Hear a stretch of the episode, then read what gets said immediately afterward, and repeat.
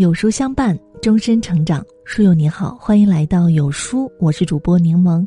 今天的文章，我们来听：看清一个人的最好方式。一，眼界格局看做事。网上有一个热议话题：一个人最靠谱的能力是什么？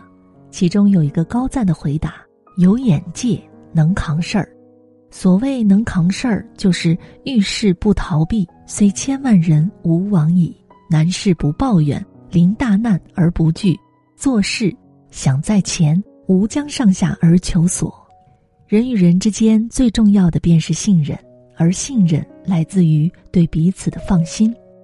那些做事儿让人放心的人，往往也是有担当、有眼界、有格局的靠谱之人。正如作家狄更斯所说。世界上能为别人减轻负担的，都不是庸庸碌碌之徒。让人放心的人，才能尽得人心，形成更卓越的人格魅力。扛得住事儿的人，才能越走越顺，建立更加辽阔的生命格局。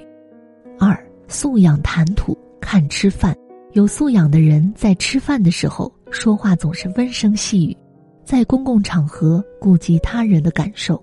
不会因为对菜品的不满意而对着服务员大声埋怨指责，在说话的时候也会顾及他人的感受，不会开没有分寸感的玩笑。在饭桌这个方寸之地，藏着众生百相。有人会因为一顿饭吃出感情，有人会因为一顿饭失去朋友。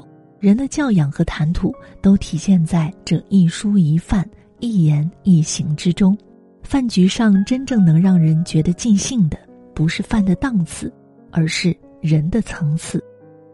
人的层次越高，说话越有分寸感，谈吐中透着修养，和他一起吃饭会如沐春风。三，对金钱的态度见人品。古时候有一个穷秀才进京赶考，希望通过高中来一展抱负，奈何身无分文。于是向当地的财主借了钱，并写下欠条，承诺赶考回乡后一定偿还。不曾想财主家冬天家中失火，大半个屋子被烧光，借据也被烧得干干净净。秀才归家后，家人都劝说：“反正借据没有了，财主家那么有钱，也不差这一笔。”秀才回答道：“别人手里的借据没了，但我心里的借据还在。”我不能昧着良心做事儿，钱是一定要还的。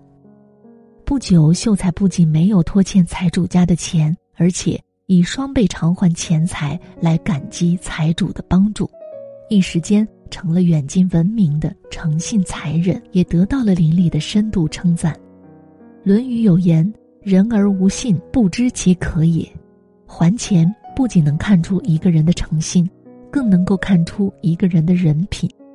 懂得感恩的人才值得交往。四，落魄时可以看清一个人的真心。人这一辈子难免会经历各种风风雨雨、起起落落。